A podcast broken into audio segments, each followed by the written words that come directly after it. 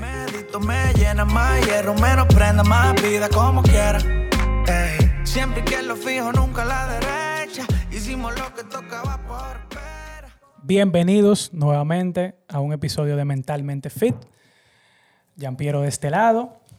Hoy en día tengo una invitada súper especial a mi lado. Una persona súper, súper... ¿Cómo tú te definirías? Eso no decirlo, yo solo tienes que decir tú. Una persona súper inteligente, que la admiro mucho realmente y tengo que darte primero las gracias por aceptar mi invitación. Yo sé que tú eres una persona con una agenda bien apretada, bien muy apretada. ocupada, muy ocupada. Muy ocupada. Y, y bueno, para mí, para mí es un honor estar sentado al lado de Julieta, que tú hace como dos semanas estuviste compartiendo en una reunión con Teresa May del Parlamento Británico. Y mira, brincate para la islita, al lado de Giampiero Torino. ¿Verdad? Qué privilegio, señores.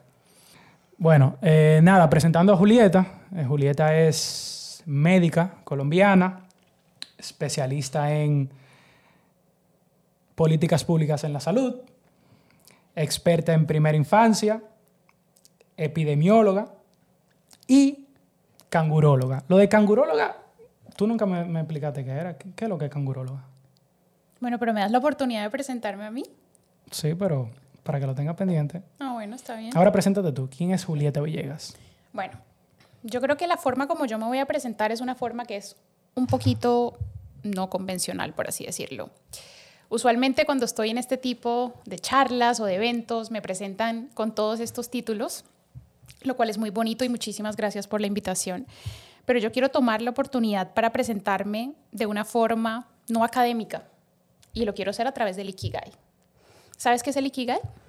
Claro que sí. Sí, bueno, de pronto las personas que están escuchando esto no lo saben. Entonces, el Ikigai es una filosofía japonesa que tiene una serie de componentes que la idea es que cuando uno logra todos estos componentes, uno encuentra la razón para levantarse, lo que a uno lo hace feliz todos los días.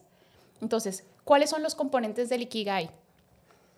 Lo que amas, lo que eres bueno o lo que tienes habilidad y lo que tienes realmente talento, por lo que te pagan y lo que el mundo necesita. ¿Cuál es tu valor agregado? ¿Qué le agregas tú al mundo? Entonces yo me quiero presentar desde el Ikigai. A ver, lo que yo amo, yo amo trabajar por la primera infancia, yo amo la salud pública, yo amo trabajar en políticas públicas en salud. Lo que soy buena, soy buena en datos, soy buena en ciencia, soy buena en evidencia, soy buena entendiendo eh, la situación de un país y ofreciendo recomendaciones estratégicas en cómo hacerlo, cómo mejorar las problemáticas de salud pública.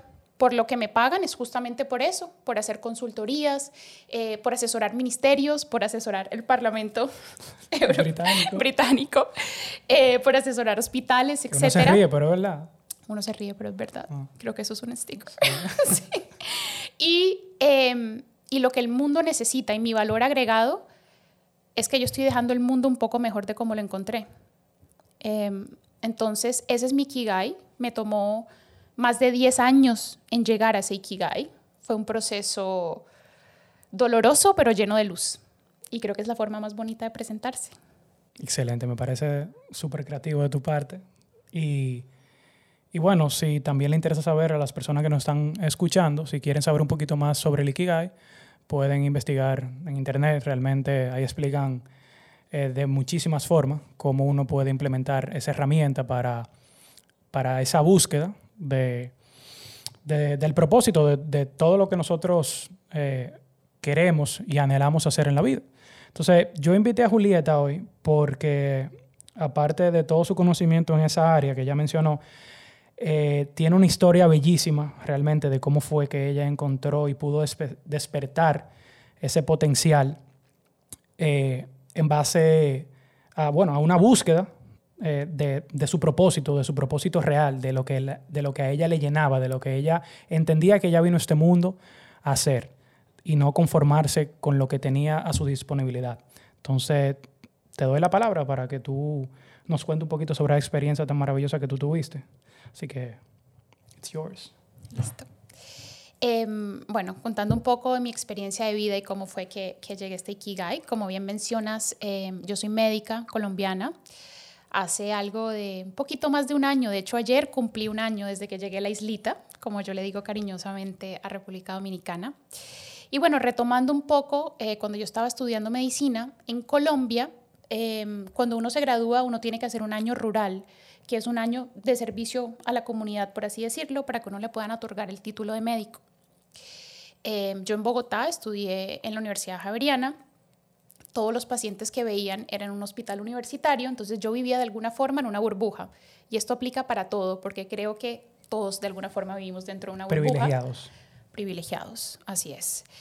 Y en este año rural, a mí me tocó hacer el año rural en una zona que se llama La Boquilla. La Boquilla es una zona que queda muy cercano a Cartagena, que es una ciudad divina, que es donde yo soy, donde vive mi familia. Eh, pero la boquilla es una realidad totalmente distinta a lo que es Cartagena con unos índices de pobreza, em, de desnutrición altísimos. Y el momento que yo llegué a hacer mi año rural allá fue la primera vez que yo salí de esa burbuja y me comencé a dar cuenta que las cosas no eran tan bonitas como se veían en la universidad y que habían otros factores Em, que hoy en día son los lo que nosotros llamamos estos factores eh, sociales de la salud y que los determinantes sociales de la salud, que juegan un rol esencial y fundamental en cómo nosotros percibimos y tenemos salud. Entonces, cuando yo llegué a esta zona y comencé a ver lo que estaba pasando, me di cuenta que no quería ser una médica de bata blanca, me negaba a hacerlo, quería hacer algo que generara impacto quería poder realmente ir más allá del impacto de un, de un solo paciente, sino generar un impacto a nivel nacional, a nivel global. Eh, Discúlpame que te interrumpa, pero cuando tú dices médica de bata blanca, ¿tú te refieres a, a practicar tradicionalmente la medicina. Claro, la forma como todo el mundo se imagina lo que es un médico es que tienen la bata blanca, que tienen un consultorio con un montón de diplomas eh, colgados atrás y tienen una sala de espera con revistas un poco viejas de hace un par de años, ¿cierto? con música de lobby que suena a medida que, que, uno zen, que uno llega. Eso es el rol, por así decirlo, tradicional y es de alguna forma em, a lo que uno le enseñan cuando uno está en la universidad, porque la forma en la universidad es, si tú no sales y no haces una especialidad, ya sea clínica o quirúrgica, y no tienes tu consultorio, ¿para qué estudiaste medicina? ¿Qué es lo que estás haciendo? Entonces, cuando yo me enfrenté a esa realidad en la boquilla y cuando yo comencé a darme cuenta de los determinantes sociales de la salud, cuando yo comencé a ver todo esto que estaba pasando en el entorno, la desnutrición, los embarazos en adolescentes, eh, la falta de, insumos médicos, eh, los peligros en cuanto, bueno, había un montón de, situaciones de ilegalidad y, de pandillas. O sea, cuando yo comencé a entender todo esto, yo dije, yo no me puedo quedar siendo solo una médica de, de bata blanca. Entonces me senté a hablar con mis papás y les dije, bueno, yo he tomado la decisión que no quiero ser una médica de bata blanca y puede que ahora, por todo esto del coronavirus y demás, em, uno hable de epidemiología y de salud pública y pueda ser un poquito hasta cool, ya, ¿no? ya la gente entiende un poco más lo que uno hace. Pero en ese momento, ser una médica no tradicional no era algo tan cool, ni era algo tan conocido. Entonces fue un poco difícil, pero yo desde un inicio y esto es algo que, que, que, sí lo digo y lo reitero, y es que uno tiene que tener, uno tiene que confiar en su instinto, o sea, uno tiene que entender que hay un propósito más grande que uno y uno tiene que encontrar ese propósito y vibrar con ese propósito. Y para mí ese año, ese año rural fue el inicio de esa búsqueda de mi propósito. Eh, y claro, y uno se rompe el corazón muchísimo en el proceso. Entonces yo creo que ese fue realmente la primera vez que a mí se me rompió el corazón cuando comencé a vivir esas realidades y comencé a ver con gran frustración, porque es que, a ver, salir de la burbuja tiene consecuencias. Es muy rico vivir dentro de la burbuja. Qué rico es uno pensar que no hay sufrimiento por fuera, que no hay inequidades. Pero es que una vez uno se expone a eso y ya tú tienes acceso a esa información, ¿tú qué vas a hacer con eso? ¿Tú qué vas a hacer con esa realidad? cómo tú vas a contribuir a mejorar la realidad de estas personas. Entonces, tener información implica gran responsabilidad también, responsabilidad por parte nuestra. Entonces, ahí fue donde yo inicié esa búsqueda para poder generar un impacto. Entonces me metí a estudiar epidemiología, que es los datos, yo amo los datos, la certeza de la ciencia, el poder entender un problema, em, esa mirada me lo dio la epidemiología. Después de, me dediqué a estudiar salud pública y poder entender la salud como un bien común, como un bien global, como un bien de todos. Luego estudié economía de la salud, porque de alguna forma uno también tiene que entender cómo manejar el tema de recursos cuando uno está hablando de salud. Y a los médicos no nos enseñan sobre eso. O sea, los médicos salen y no tienen ni idea de cómo hacer una política en salud o de cómo financiar políticas públicas. Entonces comencé todo ese camino estudiando todo esto, obviamente con muchas dudas e incertidumbre, porque pues esto puede sonar muy bonito ahora, pero era también ver cómo las personas que se graduaban conmigo ya se estaban terminando sus especialidades y estaban siguiendo quizás este camino, eh, no necesariamente fácil, pero de alguna forma más sencillo, más esperado. Y yo me fui por este camino de la incertidumbre, que eso me llevó también a cuestionarme si estaba haciendo lo correcto o no. Y cuando yo comencé a estudiar todo este tipo de cosas, me encuentro con el método madre canguro. Y ahí va tu pregunta de, por qué soy canguróloga. Entonces yo después de estudiar todo este tipo de cosas, yo regreso a Colombia y eh, me estudié por fuera, regreso a Colombia y me encuentro con el método Madre Canguro. El método Madre Canguro es un método que se inventó en Colombia em, en los años 70 y básicamente es para recién nacidos que nacen antes de tiempo o que nacen bajos de peso, se ponen en contacto piel a piel. Y esto genera un montón de beneficios, eh, no solo en los casos que hay escasez de, de incubadoras, sino bajo otras circunstancias, mejora el vínculo, mejora la producción de lactancia materna, etc. Entonces yo inicié a trabajar con el método Madre Canguro, por eso soy canguróloga, y a trabajar con una fundación muy reconocida en Colombia que se llama la Fundación Canguro. Y parte del rol de la Fundación Canguro es poder llevar este método Madre Canguro a otros países. Entonces, por esto digamos que yo me vi envuelta en una serie de proyectos que me llevaron a viajar a sitios donde me tocó romper aún más la burbuja. Entonces trabajé en África, muy particularmente en Kenia, en Malí, en Camerún, trabajé en India, trabajé en Colombia y en otros sitios de Latinoamérica, particularmente con poblaciones vulnerables, porque, tal como es de esperarse, los recién nacidos que nacen prematuros y de bajo peso al nacer, sí hay una asociación muy directa con las condiciones de vulnerabilidad, madres adolescentes o madres con factores de riesgo, etc.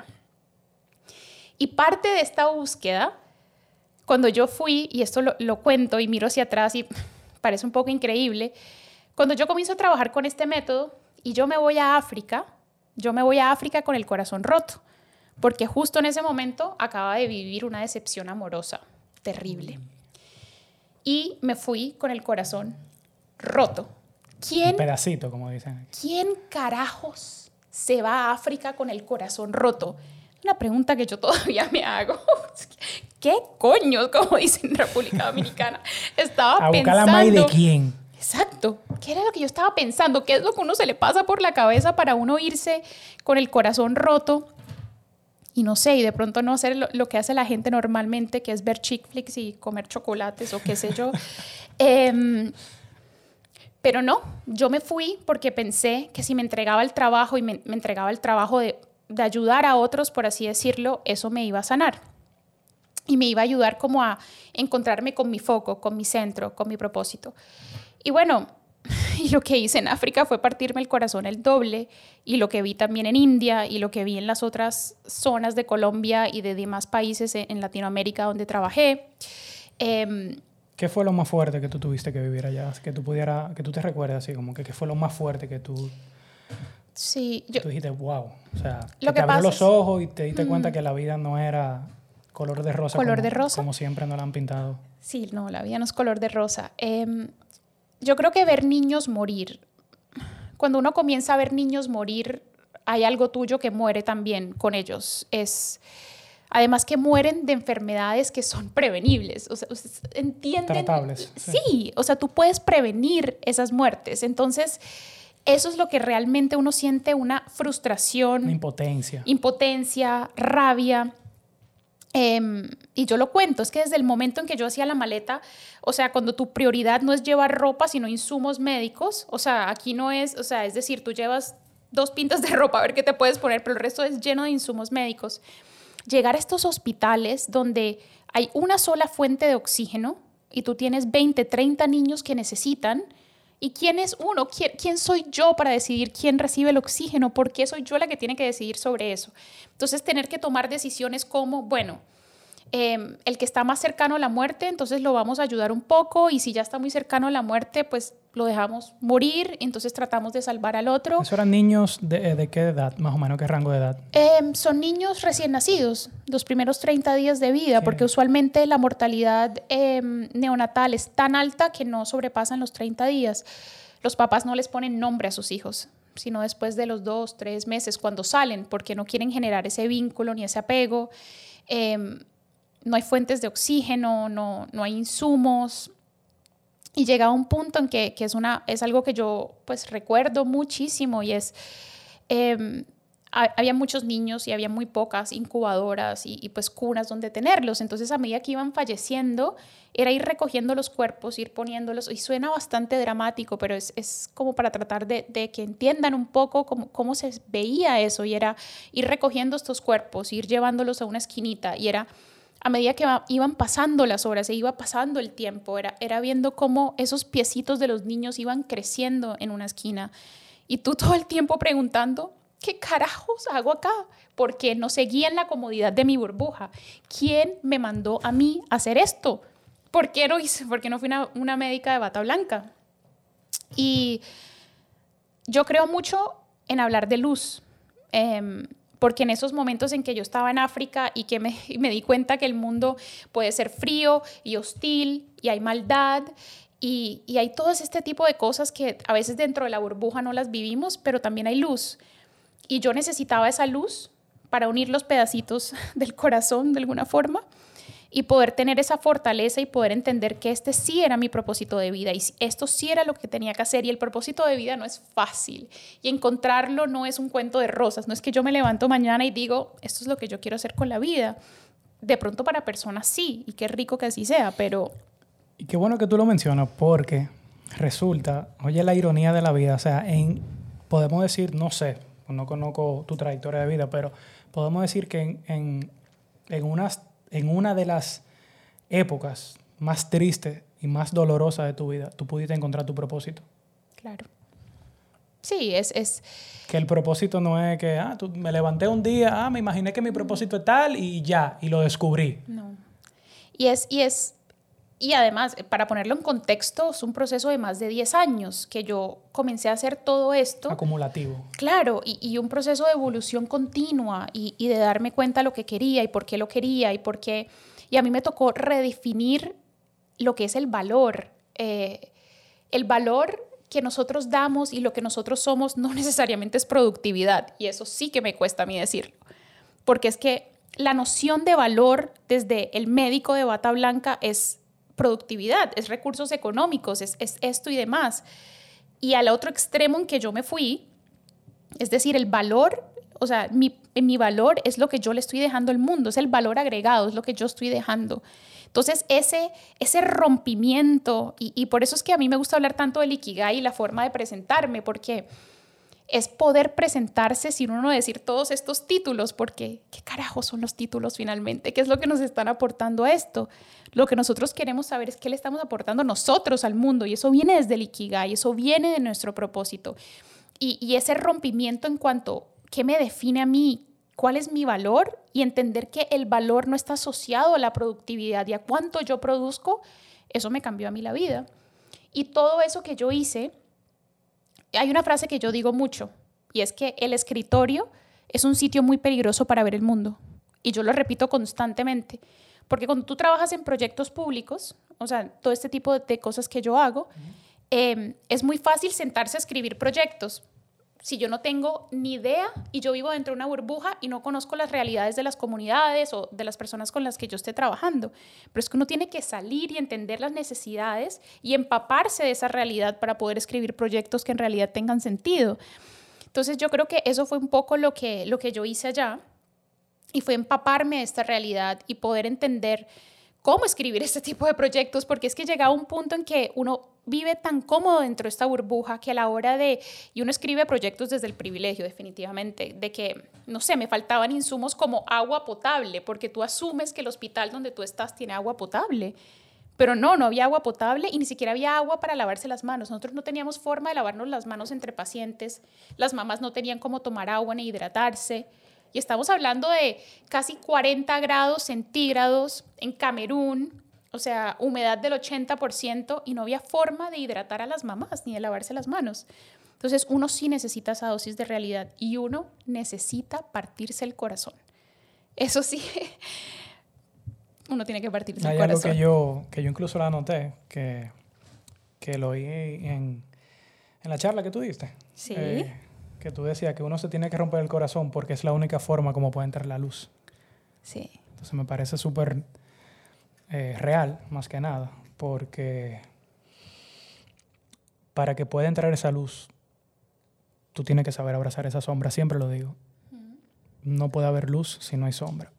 Entonces, yo te quiero hacer una pregunta, que ahorita tú lo mencionaste, el tema de que tú fuiste en búsqueda de tu propósito. Ahora, yo te pregunto, ¿tú entiendes que el propósito se encuentra o se crea? Creo que un poquito de ambos. Em, creo que uno, uno tiene una responsabilidad con uno mismo y con los sueños de uno y con lo que uno quiere de poder llegar a ese propósito. Entonces uno sí tiene que crear ese camino, porque si yo me hubiera quedado sentada esperando que el propósito llegara a mí, pues no estaría sentada aquí hablando contigo ahora mismo. Entonces yo sí creo, y es mi visión muy particular sobre la vida, es que uno sí tiene que tener, uno tiene que tomar decisiones, uno tiene que ser proactivo, uno tiene que saber. Y la forma, yo creo que la mejor forma es evaluar uno cómo se siente en ciertos escenarios y con el trabajo que tienen. Porque es que hemos normalizado tanto que todo el mundo se queje con el trabajo y que todo el mundo diga mi trabajo es lo peor y esto es horrible. Pero bueno, y, esa, esa cultura de que entonces uno dura todo el día trabajando de 9 a 5, de 9 a lo que sea. Em, entonces uno tiene el escape después del trabajo. Y yo creo que el buscar el propósito es uno vibrar con eso. Entonces, no estoy diciendo que todo sea color de rosa y que uno tenga que amar el trabajo todos los días, porque claramente hay muchas dificultades, pero uno sí tiene que confiar como uno se siente y uno tiene que sentirse alineado con lo que está haciendo, porque es que si tú te sientes miserable con tu trabajo y no te sientes bien, hay algo que no está bien, hay algo que no está vibrando con lo que tú eres y para lo que tú, y lo que tú quieres. Entonces yo sí creo que hay una parte que es muy intuitiva sobre lo, sobre lo que uno quiere hacer y uno tiene que exponerse a eso y seguir eso, pero uno también tiene que crear ese camino, uno tiene que buscarlo activamente y tiene que comenzar a buscar diferentes rutas por donde irse. Entonces yo creo que es una mezcla de ambas cosas. Y otra cosa que, bueno, fue, esto es algo, una conclusión que llegué mía y que realmente hay una satisfacción, no sencillamente en tú lograr ese objetivo, sino hay una satisfacción que viene de tú saber que tú intentaste lograr ese objetivo. O sea, que mucha gente, como tú dices, la vida no es color de rosa. Tal vez tú te vas, eh, digamos, a hacer una carrera musical o a encontrar un productor en, en LA, Los Ángeles, y tal vez tú tienes la suerte de que sí, de que, de que se te dio, te firmaron, ok, ya, tú eres cantante. Pero tú sabes cuánta gente ha ido en busca de ese sueño, digamos, y, se han quedado en las calles. Pero yo entiendo que pesa más el, el arrepentimiento de tú no haber dado ese, paso, de tú, no, de tú no haberte arriesgado, de tú no haberte eh, comprometido sin saber el resultado. Que mucha gente cree que porque no lo consiguió fracasó, pero a veces no nos damos cuenta de todo lo que aprendemos en el camino. Sí, pero también creo que eso también viene de una posición de a veces de nosotros desde el privilegio, aunque tenemos la opción a veces de, hay personas que en realidad no, no tienen una opción distinta a, digamos, que tener un trabajo para, em, para tener un sustento. Entonces, em, yo sí creo que hay muchas de estas conductas y, y, como ese sueño de uno decir, yo me voy detrás del sueño, em, se puede ver de manera diferente si tú vienes desde el privilegio o no. Totalmente. y creo que eso es importante decirlo porque es, no podemos negar una realidad, pero yo creo que parte, eh, y esto es, yo creo que soy demasiado cursi y de alguna forma eh, trato de, digamos, de unir eh, este lado mío absolutamente científico y enamorado de los datos, pero al mismo tiempo hablar del amor y de la empatía y de la compasión y de todo esto que también em, he aprendido y es es que nosotros también tenemos una responsabilidad con el mundo porque venimos justamente desde el privilegio. Entonces, si ustedes están en la comodidad de sus casas escuchando esto en sus AirPods em, y han comido tres comidas el día de hoy, cuando están escuchando esto, si es el final del día, y han tenido la oportunidad de hacer lo que, lo que quieran hacer y que tengan un trabajo y tengan sustento, mi invitación es, ¿cuál es el valor agregado que ustedes le están dejando al mundo?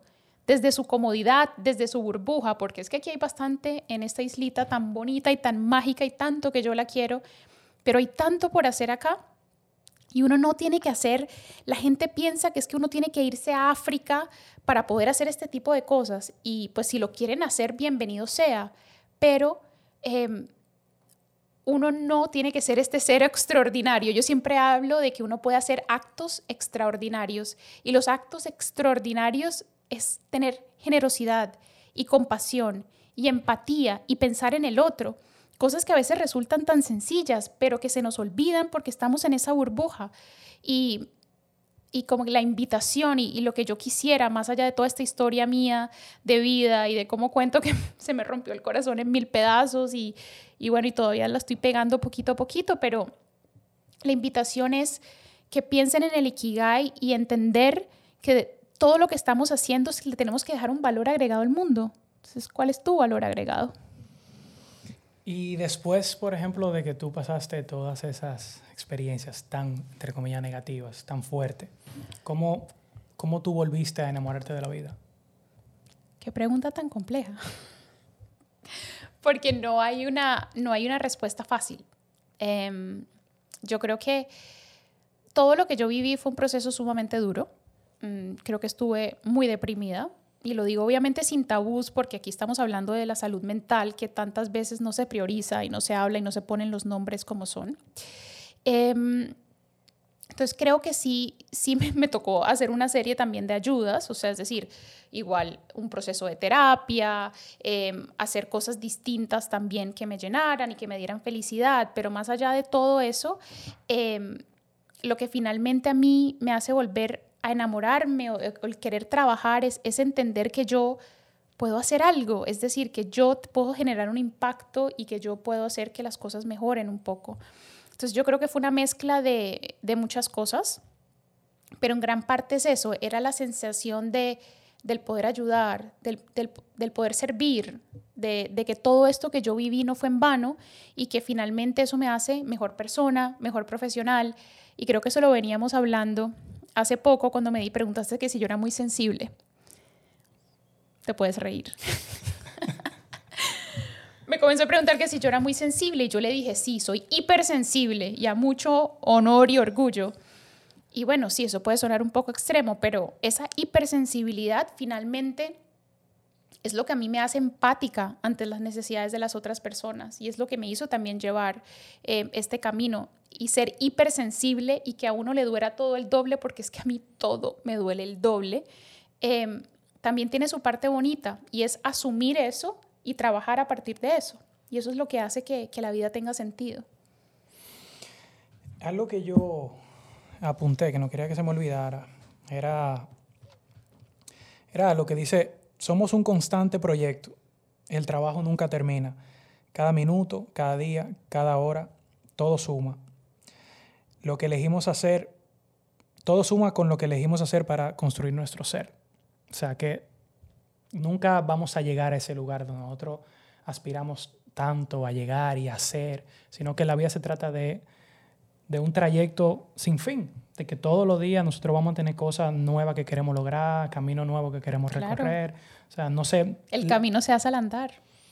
La vida, la vida, el propósito de la vida no es llegar a, sino. Es disfruta el camino y el trayecto. Hasta. Claro. Es que no es. A ver, o sea, eh, no es, no es una meta específica que uno, que uno debe tener. Obviamente yo tengo sueños y yo tengo metas por cumplir, pero no es que yo tenga un ideal porque eso también es limitarse a uno mismo, porque es que la vida evoluciona, o sea, si tú, si tú y yo estuviéramos teniendo esta conversación hace cinco años y tú me hubieras presentado diciendo es que ella estuvo hablando con Teresa May y lo que sea, em, yo me hubiera reído y te hubiera dicho, pues eso no iba a pasar, pero, pero es justamente ese tipo de cosas, porque mis sueños son múltiples y, y, lo que yo quiero lograr no es una sola meta o una sola forma como yo me visualizo, sino que yo estoy disfrutando el camino y el camino se hace al andar, en el día a día, en lo que uno está construyendo y así es como uno se sorprende y va logrando cada vez más. Entonces yo creo que uno sí tiene que tener una visión un poco más amplia frente eh, a lo que uno quiere cumplir, a lo que uno quiere hacer. Y una preguntita para ti. Uh ¿Qué uno tiene que hacer para cambiar el mundo? Me encanta esa pregunta.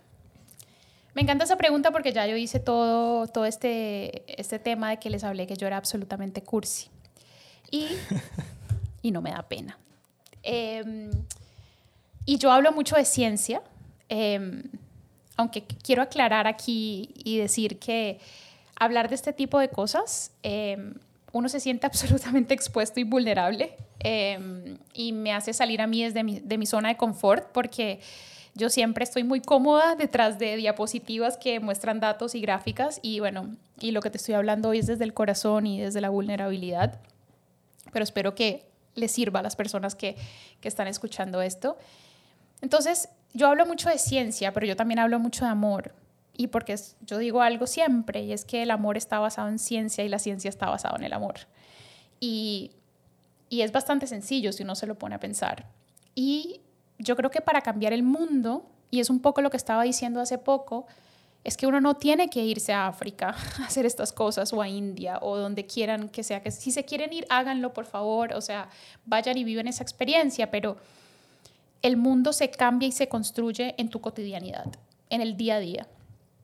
Y yo hablo mucho para las personas que, por ejemplo, tienen hijos, Em, o tienen sobrinos o están en el proceso o eventualmente serán padres, em, porque yo creo mucho en el poder del ejemplo, porque finalmente es parte de nuestra responsabilidad moldear también a estas nuevas generaciones que vienen. Entonces yo creo mucho eh, en el poder de involucrar a los niños em, a medida que ellos van creciendo como pautas de crianza desde el ejemplo. Y eso lo tenemos que hacer nosotros. Entonces nosotros tenemos que criar a nuestros niños con empatía, con compasión, con amor y con ejemplo. Eso quiere decir que nosotros tenemos que ser buenos seres humanos para que ellos lo sean. Esa es, digamos que la, la solución. Suena bastante sencillo, en práctica no lo es. La gente me dice, bueno, ¿y yo cómo aterrizo esto, Julieta? O sea, ¿qué es lo que tú pretendes que yo haga? Y no se trata de tener, y aquí yo hago una distinción muy clara, si quieren hacer donaciones a fundaciones, por favor háganla. Siempre se van a necesitar más fondos, siempre si quieren hacer una donación de alimentos, em, todo este tipo de cosas siempre será bienvenida. Pero lo que yo propongo es una aproximación mucho más proactiva y colaborativa. ¿En qué sentido? En que nuestros niños tienen que estar expuestos a lo que está por fuera de la burbuja desde un principio para que ellos puedan entender las necesidades del otro y para que ellos puedan ser empáticos. Y a medida que ellos crezcan, puedan hacer algo con esa realidad. No nos sirve nada estar criando niños en burbujas. Nada. Y no puede ser que cosas como el sitio donde tú naces es lo que determina las oportunidades que tú tienes en tu vida. Entonces, dependiendo de donde tú naces, tú tienes más o menos oportunidades. Absolutamente injusto. O sea que si tú y yo de pronto hubiéramos nacido en Nairobi, quizás no estaríamos sentados hablando acá el día de hoy, ni hubiéramos tenido estas oportunidades. Entonces sí, hay injusticias, hay inequidades sociales, hay todo esto, pero mi invitación frente al cambiar el mundo es hacer actos cotidianos extraordinarios. Y comencemos con nuestros niños comencemos a mostrarles qué hay después de la burbuja, para que en el momento que ellos estén en una posición, no se trata solo de ayudar, porque es que hay que involucrarlos. Por eso digo, nunca tomar decisiones desde el escritorio. Uno tiene que involucrarse, uno tiene que entender las necesidades de la comunidad y trabajar junto a ellos. Entonces yo creo que esa sería como mi fórmula para, para cambiar el mundo. Excelente. Me encantó, de verdad que me encantó. Y nada, Julieta, eh, realmente ha sido un honor y un placer estar aquí contigo, escucharte exponiendo todo ese conocimiento y esas experiencias. Yo espero que todo el que te haya escuchado también se haya motivado y haya aprendido algo. Señores, si le pareció este episodio de valor. Si les gustó, compártanlo por favor, háganselo llegar a alguien que ustedes entiendan que necesito oír algo de lo que nosotros hablamos aquí el día de hoy. Y nada, esto es todo por hoy. Gracias por la sintonía y nos vemos en el próximo episodio.